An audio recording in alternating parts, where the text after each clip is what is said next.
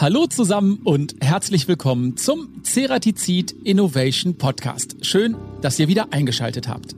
Unsere Episode hat den klangvollen Titel Hartmetall, der Stoff, aus dem die Träume sind. Wir wollen erklären, was Hartmetall überhaupt ist und wie es mittels Pulvermetallurgie hergestellt wird und für was Hartmetall überhaupt verwendet wird.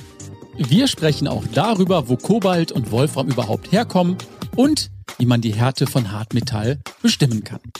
Und das könnte mir niemand besser erklären als der Leiter der Forschung bei Ceratizid in Luxemburg und das ist Dr. Ralf Useldinger. Ich freue mich sehr auf das Gespräch und euch viel Spaß beim Zuhören. Hallo Ralf, hallo und herzlich willkommen zu unserem Ceratizid Innovation Podcast. Schön, dass du heute mit dabei bist. Du sitzt aktuell in Luxemburg, oder? Ja, ganz genau, hier im F&E-Zentrum. Um dich ein bisschen besser kennenzulernen, starten wir mit unserer ersten Rubrik. A oder B? Wendeschneidplatten oder Schaftwerkzeuge? Wendeschneidplatten. PS oder Pedale? PS. Qualität oder Quantität? Qualität, ganz klar. Ja oder vielleicht? Ja, immer definitive Antworten geben, ja oder nein, ja. Rohlinge oder Pulver? Das ist jetzt eine schwierige Frage. Also im Prinzip. Das hoffe im, ich. Im Pulver haben wir so viel Know-how drinne und da sprechen wir ja vielleicht nachher noch darüber. Pulver ist wirklich eines der Ausgangsstoffe, wo wir anfangen damit und wenn du ein schlechtes Pulver hast, dann kannst du auch nachher kein gutes Produkt haben. Dementsprechend ist im Pulver extrem viel von unserem Wissen mit drin. Ein Rohling klingt dann auf der anderen Seite so ziemlich basisch, so hm, ist der Ausgang. Deshalb würde ich dann eher sagen Pulver, obwohl der Rohling nachher aus dem Pulver auch gemacht wird. Innovation oder Tradition? Na, Innovation, das wäre ich falsch am Platze. Lieber ein 5 oder lieber ein 8-Minuten-Ei? Ja, fünf Minuten. Forschung oder Entwicklung? Das ist auch eine gute Frage. Das ist eine ganz wichtige Geschichte. Im Prinzip kann das eine nicht wirklich ohne das andere. Da ich trotzdem einen Hut auf habe in der Grundlagenforschung, muss ich ja Forschung sagen. Okay, und letzte Frage für dich. Hartmetall oder Aluminium? Ja, Hartmetall. Kann das eine Okay. Frage sein? Dann sage ich erstmal Dankeschön, aber ich frage mich ganz ehrlich, Ralf, warum hast du dich für das weiche 5-Minuten-Ei entschieden? Ich hätte eher gedacht, du nimmst das harte Ei. Naja, also Sonntagmorgens gibt's bei uns das weiche 5-Minuten-Ei und dann muss man eben das Baguette dann schön buttern und dann in kleine Scheibchen machen und dann die Kinder, sagen wir mal, die warten dann ganz heimlich drauf und äh, du wirst angefeuert, mach mal schnell. Bin ich bei dir, würde ich auch nicht anders machen. Und um unsere Zuhörer auch ein bisschen abzuholen, haben wir noch eine schöne Schätzfrage vorbereitet. Schätzfrage. Und wir hätten gerne gewusst, Hartmetall ist ja nicht nur ganz schön hart, sondern auch ganz schön schwer. Wie schwer genau, das weißt du, glaube ich, am besten, Ralf. Aber ich möchte wissen, wie schwer ist eigentlich Hartholz? Und zwar ein Kubikmeter Buchenholz. Hast du eine Idee, Ralf? Ui. Getrocknet Aha. oder? Ich würde sagen, ein Kubikmeter Buchenholz. Die Frage ist, schwimmt es oder schwimmt es nicht? Mit Gegenfragen können wir an dieser Stelle nicht arbeiten. Okay. Was schätzt du? Einfach mal aus dem Bauch raus. Anderthalb Tonnen. anderthalb Tonnen, würde der Ralf sagen. Und ich werde das am Ende unseres Interviews dann für alle auflösen. Ich bin gespannt. Ralf, jetzt haben wir dich ja schon ein bisschen kennengelernt in unserer Schnellfragerunde, aber sag uns doch ganz kurz, wer bist du und was machst du genau bei Ceratizid? Ja, also mein Name ist Ralf Useldinger.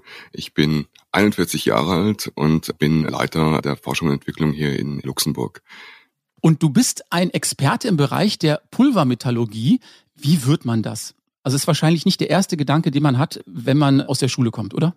Ganz ehrlich, reiner Zufall. Das hat sich im Prinzip so ergeben. Ich habe mein Abitur hier in Luxemburg gemacht und dann habe ich irgendwann entschlossen, jetzt Chemie zu studieren. Bin dann eben nach Frankreich und habe dort mein Chemiestudium abgeschlossen und dann ganz zum Schluss gab es eben noch die Abschlussarbeit. Und ich hatte eigentlich alles relativ organisiert, um eine Dissertation im Bereich äh, von Wasserqualitäten zu machen. Aber ich dachte mir, naja, kannst ja irgendwo mal in einen Betrieb reingucken, das ist auch, auch eine wichtige Geschichte. Durch Zufall war eine Freundin meiner Mutter Deren Mann hat bei Ceratizid gearbeitet und hat dann gesagt, naja, kannst ja ein Praktikum bei uns machen, also eine Studienarbeit. Da ich mir, okay, kann ja nicht so schlecht sein. Dann habe ich aber in dem Moment erstmal von Hartmetall erfahren. Und das war dann der Dr. Wolfgang Bölke, bei dem habe ich angefangen und der hat dann eigentlich recht schnell gesagt, naja, hast du eigentlich keine Lust bei uns zu arbeiten? Habe ich ihm das erzählt, naja, eigentlich wollte ich eine Promotion machen. Und hat er gesagt, ah, das ist eine ganz, ganz wichtige Sache, das musst du machen. Dann ist er wieder weg. Und äh, dann hat es ein bisschen gedauert und dann hat er gesagt, naja, wie wär's denn, wenn du Promotion bei uns machen könntest? ja, okay, das klingt ja schon ganz interessant. Da muss ich aber ehrlich sagen, dann habe ich schon ein bisschen Blut geleckt gehabt. Weil am Anfang dachte ich mir, ja, Wolfgang Kapit Kobold, naja, drei Elemente kann ja nicht so kompliziert sein. Bei Chemiker ist man ja eher mit Organik und solche Geschichten dann unterwegs und man denkt sich dann, das wäre komplizierter. Und dann drei okay. Elemente kann nicht so dramatisch sein. Dann habe ich aber immer mehr gemerkt, dass da so viel drinne ist, dass man so viele Sachen variieren kann, dass man einfach immer mehr aus dem Material rausholen kann und dass wirklich die Entwicklung im Detail steckt. Und dafür braucht man natürlich viel Analytik und solche Geschichten. Und das hat mich dann eben schon sehr interessiert gehabt. Und dann durfte ich eine Dissertation eben in Wien machen. Für unsere Zuhörer, die sich jetzt in dem Thema noch nicht so gut auskennen, könntest du mal in zwei kurzen Sätzen sagen, was ist Pulvermetallurgie? Also Pulvermetallurgie unterscheidet sich von der klassischen Metallurgie in der Hinsicht, dass man das ganze Material nicht komplett flüssig macht wenn man mit vielen Leuten eben spricht, dann haben sie die Eisenmetallurgie vor Augen und dann hat man wirklich so große Kübel, die dann voll heißen Stahl sind, die dann eben in verschiedene Formen gegossen werden oder so. Das ist bei der Pulvermetallurgie gar nicht der Fall. In der Pulvermetallurgie, wie der Name schon sagt, fängt man mit dem Pulver an. Und diese Pulver werden dann eben gemischt, ganz, ganz innig, und dann werden sie irgendwo in Form gebracht und dann werden sie erheizt. Und dadurch werden sie dann halt dicht und sie kriegen ihre Endeigenschaften raus. Man merkt jetzt die totale Begeisterung bei dir für das Thema. Was fasziniert dich am Thema Hartmetall so? Was ist das Besondere? Was interessant ist, was ich eben vorhin schon gesagt habe, man hat einfach so viele Sachen im Detail. Wenn man jetzt sich auch das Hartmetall anguckt, man hat so eine Breite, wo man abdecken kann von den Eigenschaften her. Also zum Beispiel Kobalt kann ich dann hin und her variieren, ich kann mehr oder weniger reintun. Dadurch kann ich die Härte schon wieder ganz stark beeinflussen. Auf der anderen Seite habe ich dann Biegebruchfestigkeit. Ich kann sehr, sehr viele solche mechanische Eigenschaften auf den jeweiligen Einsatzzweck eben optimieren. Jetzt kennen ja die meisten wahrscheinlich die Redewendung hart wie Stahl. Und die meisten würden wahrscheinlich sagen, Stahl ist so ziemlich das härteste, was es gibt. Was ist der Unterschied zwischen Stahl und zwischen Hartmetall? Und vor allen Dingen, was von beidem ist härter? Ja, also Stahl ist ein weiches Material für uns. Ne? Also Tatsächlich. Äh, Stahl ist im Prinzip das, was wir ersetzen im Bereich Verschleiß, weil es halt einfach zu schnell verschleißt. Und wenn man eben eine sehr, sehr teure Maschine zum Beispiel hat und hat Stahlteil drinne, was dann nur paar Stunden aushält, und dann muss ich meine teure Maschine anhalten, und muss dann eben für mehrere Stunden dann eben ein kleines Teil auswechseln, was dann vielleicht nicht viel kostet, aber ich verliere so viel an Produktivität. Und wenn ich genau das Teil dann eben als Hartmetall mache, dann hält es viel, viel, viel länger. Und das Teil ist vielleicht am Anfang deutlich teurer, aber am Ende gewinne ich so viel an Produktivität, sodass es für den Kunden einfach ein extremer Gewinn ist. Und Ab wann nennt man ein Metall Hartmetall? Was bedeutet eigentlich hart? Gibt es da eine Definition? Haben wir da einen Härtegrad, den wir messen können? Da ist eben jetzt auch wieder so ein Unterschied. Also man nennt es Hartmetall, aber es ist eigentlich nicht ein hartes Metall, sondern ist einfach Kompositmaterial. Das heißt, wir haben zwei verschiedene Phasen drinnen. Das eine ist eben die Bindephase. Und auf der anderen Seite haben wir diese harte Phase, was das Wolframkapit ist. Wie kann man sich das vorstellen? Naja, wenn man Schokolade nimmt, es gibt Schokolade mit Nüssen drinne und Rosinen. Und in dem Fall hier ist eben die Schokolade das, was das Ganze zusammenhält. Und die Nüsse, das wäre eben das harte, das Wolframkapit. Jetzt weiß ich auch, wenn ich jetzt mehr von der Schokolade rein tue, dann habe ich eben eine andere Eigenschaft, wie wenn ich jetzt sehr, sehr viel Nüsse drinne habe. Und genau das passiert auch beim Hartmetall. Und wird das in irgendeiner Form gemessen, dieser Härtegrad? Naja, klar. Die Härte ist im Prinzip so definiert, dass es der Widerstand gegenüber einem anderen härteren, eindringenden Körper ist. Klingt jetzt sehr theoretisch. Was macht man das praktisch? Im Prinzip nimmt man ein Material, man schleift den, man schneidet den durch, poliert ihn, sodass man eine wirklich ganz, ganz gerade Oberfläche hat. Und dann nimmt man einen Diamanten mit einer bestimmten Form und man drückt drauf und dann guckt man, wie weit das Ding dann verformt wird. Die Größe wird ausgemessen und das gibt man dann in eine schöne Formel rein. Und im Prinzip kann man sagen, je größer der Eindruck, umso weicher das Material. Jetzt haben wir schon mal so einen kleinen Überblick bekommen und wir haben mal nachgefragt, was ist genau eigentlich Hartmetall, wie wird es produziert und wofür wird es eigentlich benötigt? Kurz nachgefragt. Was glaubst du ist Hartmetall? Ein Metall, das speziell bearbeitet wurde, um es härter zu machen. So wie bei den Rittern früher. Die Schwerter, die wurden ja auch ins Feuer gelegt und geklopft und dann waren sie härter. Vielleicht noch gefaltet zwischendrin.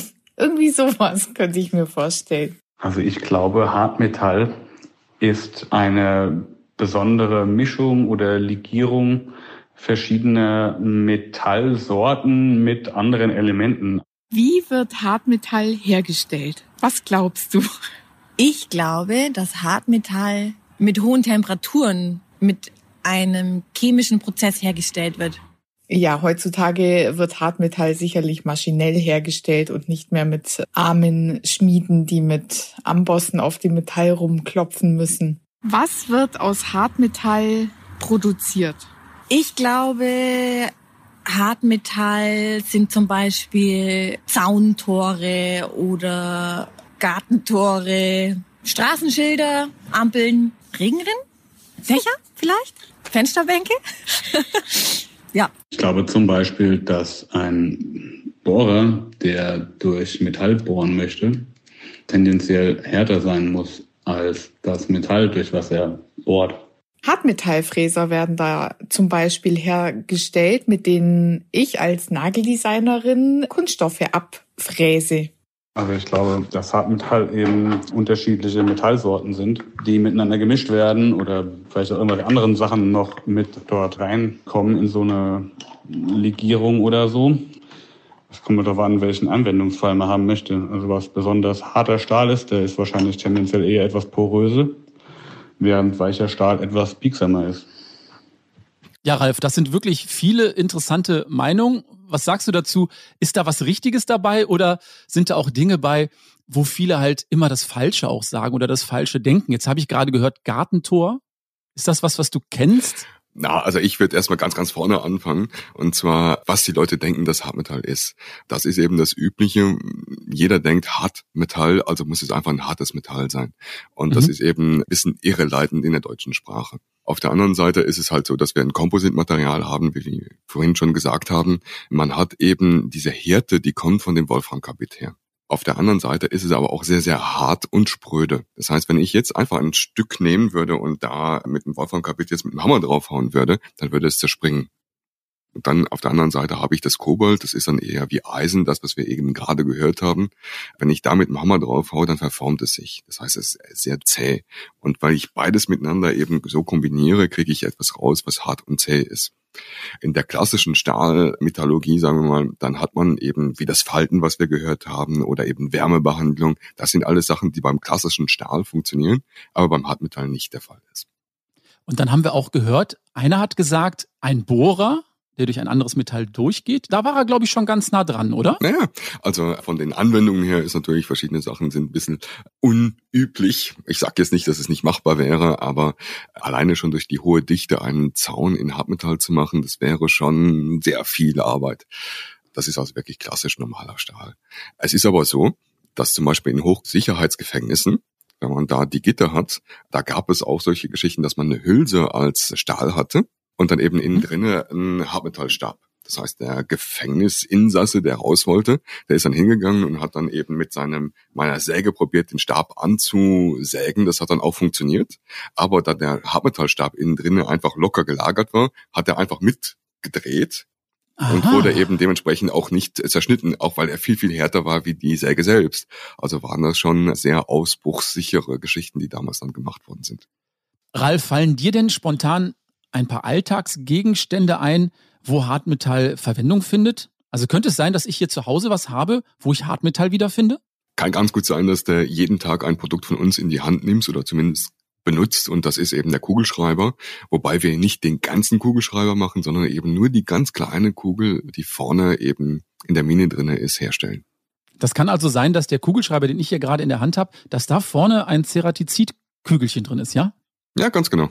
Was gibt's noch so an Alltagsgegenständen bei mir zu Hause beispielsweise, wo ich Hartmetall wiederfinden könnte? Also es sind sehr, sehr viele Sachen, die werden im Prinzip mit Hartmetall hergestellt. Das heißt, die Produkte hast dann im Endeffekt in der Hand und das kann äh, zum Beispiel über Glasflaschen gehen, das kann Aluminiumbüchsen sein, kann Plastik sein, was eben auch in Form gebracht werden muss, das kann Stahl, Kupfer, all möglichen Geschichten sein. Das geht aber dann auch, wenn man zum Beispiel gerne Holz zu Hause, einen Kaminofen hat, dann nimmt man wahrscheinlich auch eine Kreissäge, wo man dann das Holz klein macht. Das sind eben dann die Sägezähne aus Hartmetall auch drauf.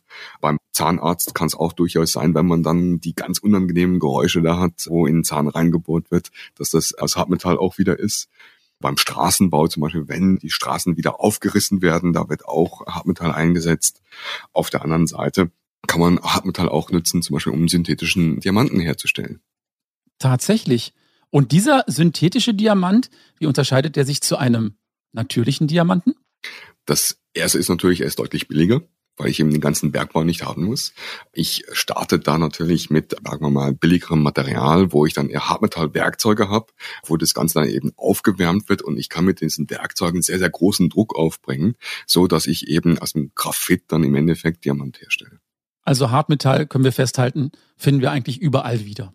Es gibt sehr wenige Produkte, die nicht irgendwann im ganzen Fertigungsprozess mit Hartmetall in Berührung bekommen sind. Ralf, wir haben das Thema Produktion, das Thema Fertigung ja schon ganz kurz angeschnitten, aber nimm uns doch mal mit und lass uns das nochmal im Detail ganz kurz beleuchten. Wie wird Hartmetall jetzt eigentlich hergestellt? Aber ah, das erste ist ja, ich muss erstmal das Material haben. Und den Hauptstoff, den wir brauchen, ist halt das Wolfram. Und die meisten Lagerstätten sind in China. Wir als äh, Plansee-Gruppe und äh, Ceratizid mit GTP dazu probieren natürlich auch vieles aus Europa zu beziehen. Dementsprechend haben wir verschiedene Minen eben, wo wir uns beziehen in äh, England, äh, Spanien, Österreich auch. Aber wie sieht's da mit der Nachhaltigkeit aus? Ich glaube, in diesem ganzen Prozess wird auch viel Energie verbraucht, oder? Das ist ganz klar, also das ist klassischer Bergbau, also da sind große Maschinen am Werke, man muss Geröll da hin und her transportieren, man bringt auch da richtig Energie rein. Da ist aber auch auf der anderen Seite Recycling ein sehr, sehr wichtiger Punkt. Also wir probieren das Material wieder zurückzugewinnen, also dass es nicht einfach verloren geht. Dementsprechend, man hat immer den Eindruck, dass recyceltes Material nicht so gut wäre wie das normale Material. Es muss man aber sagen, dass wir wirklich wieder an den Anfang an die Atome teilweise wieder zurückgehen, um eben eine gute Qualität eben zu garantieren. Und das verbraucht natürlich deutlich weniger Energie wie jetzt der Bergbau. Und zum Thema Nachhaltigkeit gibt es auch schon eine Podcast-Folge beim Ceratizid Innovation Podcast. Darf ich unseren Zuhörern und Zuhörerinnen empfehlen, sich den dann nochmal anzuhören. Ralf, wie geht's dann weiter? Der Rohstoff ist dann vor Ort. Also dann haben wir das Erz. Dieses Erz muss dann erst einmal gereinigt werden. Also ich will ja da nicht all mögliche Sachen dazu haben, sondern ich gehe dann durch verschiedenste chemische Reinigungsstufen. Dann nachher bekomme ich dann mein APT raus. Äh, das ist ein weißes Pulver, das wird dann kalziniert. Sehr schwieriges Wort, um einfach zu sagen, na, ich heize das Ding auf. Da kriege ich das Wolframoxid raus. Dieses Wolframoxid kann dann je nach Sauerstoffstufe kann es ganz unterschiedliche Farben haben. Es kann wirklich von gelb bis hin zu braun gehen, über blau und violett. Das wird dann reduziert unter Wasserstoff. Dann kriege ich also wirklich mein Wolfram raus. Das mische ich dann wieder mit Kohlenstoff dazu, gehe durch eine Karburierung ist wieder ein schwieriges Wort, um einfach nur zu sagen, okay, ich heize das Ding zwischen 1400 und 2500 Grad auf, wo ich dann eben eine Diffusion von einem Kohlenstoff in mein Wolfram rein habe und dann eben mein Wolfram-Kabit erstmal produziert habe. Und wann startet ihr dann letztendlich mit der Fertigung? Wann geht's dann los? Na, also das Hartmetall fängt dann eigentlich an, wenn ich das Wolframkarbid mit dem Kobalt vermische. Und da kann man dann wieder sagen, das ist dann wie beim Bäcker. Ich habe dann mein Mehl, ich habe mein Wasser, ich habe mein Salz, was ich dann zusammenmische. Das machen wir auch, also mit dem Wolframkarbid, mit dem Kobalt und verschiedenen Konvaxiumshämmern. Und wenn ich das Ganze dann vermischt habe, muss ich das wie beim Bäcker auch in eine bestimmte Form bringen. Also kann ich Brötchen machen, ich kann eben größere Baguettes machen oder Brote und solche Geschichten. Das heißt, dann gibt es da bei euch auch Rezepte, kann man das so sagen? Und wenn es die gibt, ist das dann so ein Versuch? Wird exemplarisch getestet, ob das klappt oder kann man das am Schreibtisch planen? Also ist genauso wie beim Bäcker. Also es gibt Trockenbrot, es gibt Sauerteigbrot, es gibt ein Weißbrot. Ähnlich ist es auch beim Hartmetall. Also ich habe dann eben verschiedene Anwendungen nachher und ich muss die richtigen mechanischen Eigenschaften haben. Da kann ich zwei Sachen variieren. Das eine ist Kobaltgehalt zum Beispiel und das andere ist eben die Korngröße. Da kann ich also wirklich verschiedenste Eigenschaften wie Härte und Zähigkeit kann ich damit steuern und eben dann auch an den Anwendungszweck dann eben anpassen. Und wenn man dann das richtige Rezept gefunden hat, dann wird das über Jahre auch genauso genutzt. Ich habe das jetzt relativ einfach dargestellt. Es ist schon so, dass das Geheimnis im Detail liegt. Also da sind eben diese Kornwachstumshämmer, wo ich gesprochen habe. Das sind dann so die, die speziellen, wie beim Bäcker vielleicht auch, verschiedene Gewürze, die er reintut, dass es einfach besser schmeckt wie das andere. Und bei uns ist eben halt nicht das Schmecken, was wichtig ist, sondern dass es nachher gut funktioniert. Lass uns doch noch mal ganz kurz bei der Zerspannung bleiben. Warum ist das Hartmetall so wichtig bei den Werkzeugen für die Zerspannung? Das erste ist schon mal, beim Zerschneiden oder Zersparen brauchen wir eine bestimmte Schneide. Diese Schneide muss natürlich über die verschiedenen Belastungen weiter überleben. Da brauche ich also verschiedene mechanische Eigenschaften. Das erste ist, es darf sich nicht direkt verformen wie Kautschuk. Ne? Auf der anderen Seite muss es auch temperaturbeständig sein, weil bei der Zerspannung können wir Temperaturen von 1100 Grad an der Schneidkante kriegen. Das heißt, da ist auch wieder Wärmeleitfähigkeit. Solche Geschichten sind wieder wichtig, weil je schneller ich die Wärme halt abführe, umso weniger warm wird eben meine Schneidkante. Auf der anderen Seite habe ich dann aber auch Phänomene wie zum Beispiel Kriechen. Ich habe eine hohe Temperatur und einen hohen Druck auf meiner Schneidkante und da muss mein Hartmetall eben jetzt sehr gut darauf reagieren und sich eben nicht direkt verformen, sondern diese Schneidkante, die muss halt so bleiben, wie sie war am Anfang. Und heute will ja jeder in die Richtung gehen, schneller weil meine Anlagen sind natürlich teuer. Dementsprechend, wenn ich jetzt anstelle von fünf Teilen die Stunde mit meiner Maschine zehn Teile machen kann, dann habe ich sehr viel gewonnen. Logisch. Und das ist genau die Geschichte, wo wir heute dran arbeiten, eben um diese Kantenfestigkeit, all diese Sachen eben weiter zu verbessern. Und da gibt's ganz viele innovative Produkte. Und ich habe gelesen, die Ceratizid Group hat 2020 den Innovation Award des FEDIL Business Federation in der Kategorie Prozess für die Entwicklung eines neuen Verfahrens zur additiven Herstellung von Wolframkarbid Kobalt gewonnen. Das habe ich jetzt abgelesen. habe ich an der Stelle verraten. Sag erstmal Glückwunsch zum Gewinn dieses Preises für diesen Award. Sag uns doch mal ganz kurz, um was geht's genau bei diesem Verfahren? Wir können im Hartmetall sehr viele Geometrien heute schon herstellen. Es ist aber so, dass wir immer an die gleichen Prozesse eben gebunden sind, wie das beim Stahl auch der Fall ist. Zusätzlich muss man sagen, dass man eine Festigkeit hat, die deutlich geringer ist wie beim Stahl. Das heißt, wenn ich jetzt so ein Rohteil einspanne, dann muss ich aufpassen, dass ich das nicht zu fest einspanne, weil sonst geht das Ganze kaputt. Und ich bin eben an die normalen Prozesse wie Drehen, Fräsen, Bohren eben gebunden. In verschiedensten Anwendungen wäre es natürlich interessant, wenn ich da ganz innovative Lösungen habe, zum Beispiel für den Gasfluss oder auf der anderen Seite für Kühlmittelfluss. Solche Geschichten, dass ich wirklich die Kühlmittel dahin kriege, wo ich es haben möchte. Das heißt, ich habe nicht nur Bohrungen, die gerade sind, sondern eben auch welche, die um die Ecke gehen. Und da habe ich eben halt Schwierigkeiten, das mit klassischen Herangehensweise zu machen. Daher war unser Bestreben jetzt zu probieren, das eben mit 3D-Druck zu machen so dass wir eben das Ganze mit Layer by Layer eben aufbauen und äh, dementsprechend ganz andere Schichten, ganz andere Geometrien machen können, wie das heute noch möglich war. Ja, Ralf, dann erstmal Dankeschön an dieser Stelle für die ganzen Insights und Informationen zum Thema Hartmetall. Ich glaube, wir könnten uns noch eine Stunde zum Thema unterhalten. Da gibt's bestimmt noch ganz, ganz viel was du berichten könntest. Für alle unsere Zuhörer, die jetzt noch weitere Fragen haben, hast du vielleicht noch einen Tipp, wo man sich noch informieren könnte zum Thema Hartmetall? Ja, also wir werden jetzt auch so eine E-Carbide Week machen. Die ist dann vom 15. bis zum 19. März. Da werden verschiedenste Themen zum Hartmetall eben angegangen. Da gibt es verschiedene Tipps und Tricks eben bei den Anwendungen, bei der Bearbeitung und eben auch teilweise eben Trends in der Hartmetallindustrie. Das wird dann in der Form ablaufen, dass wir verschiedene Präsentationen machen werden und die verschiedenen Präsentatoren, die sind dann natürlich auch nachher noch offen für verschiedenste Fragen. Dafür braucht man auch also keine spezielle Software, das ist alles kostenlos und jeder kann sich einfach registrieren und kann teilnehmen. Okay, und den entsprechenden Link, den packen wir auch noch in unsere Podcast Show Notes. Ich könnte mir vorstellen, dass vielleicht der ein oder andere Student auch gerade zuhört. Wie sieht das bei euch aus bei Ceratizid? Kann man bei euch beispielsweise auch eine Masterarbeit schreiben? Ja, klar. Also wir arbeiten mit sehr vielen verschiedenen Universitäten zusammen und wir sind in der Hinsicht immer offen, neue Leute reinzubringen, auch für das Material zu begeistern, was man so im Prinzip nicht wirklich an der Uni lernen kann. Also wenn man Lust hat, was Neues zu machen, was man vielleicht noch nicht äh, so kennt, dann sind wir immer gerne bereit, neue Leute aufzunehmen, äh, sowohl in Österreich wie auch in Luxemburg. Und welchen Weg sollte man dann wählen, wenn man Interesse hat? Einfach eine E-Mail schreiben. Wie kontaktiert man euch am besten? Ja, also da kann man äh, entweder über die Internetseite gehen und eine spontane Kandidatur machen. Man kann aber auch den Uwe Schleinkofer oder mich zum Beispiel direkt anschreiben. Das ist überhaupt kein Problem. Da sind wir sehr, sehr offen dafür und das machen wir gerne. Da werde ich den Dr. Uwe Schleinkofer gleich noch in seinem Universum dazu mal kurz befragen, wie man ihn da am besten kontaktiert.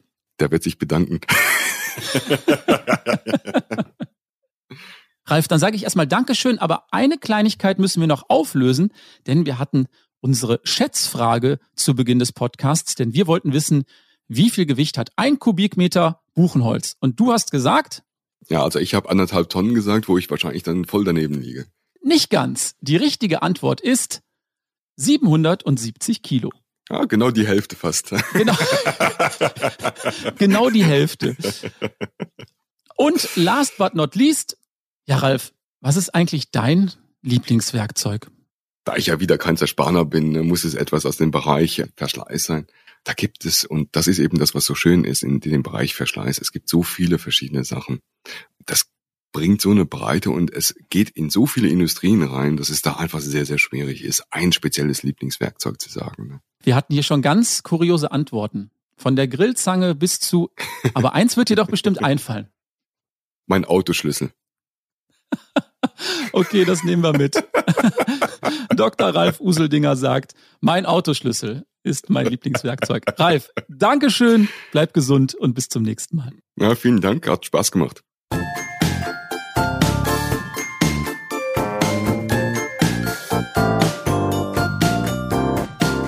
Dr. Uwes Universum. Uwe, jetzt haben wir ja wirklich ausgiebig über das Thema Hartmetall gesprochen und da ist mir noch so eine kleine Frage in den Sinn gekommen. Sag mal, wie viele Wendeschneidplatten aus Hartmetall werden eigentlich täglich in Reute gefertigt? Hast du da einen Überblick? Das sind ziemlich viele, oder? Ja, selbstverständlich, Harris. Das ist eine ganz klasse Frage und ich glaube, die wäre super geeignet für eine Schätzfrage im nächsten Podcast. Was hältst du denn davon? Also möchtest du es jetzt noch nicht verraten, so richtig, habe ich das Gefühl. Nee, genau, aber da kann sich der werte Zuhörer ja mal überlegen, wie viele es sein könnten. Und im nächsten Podcast sagen wir es dann.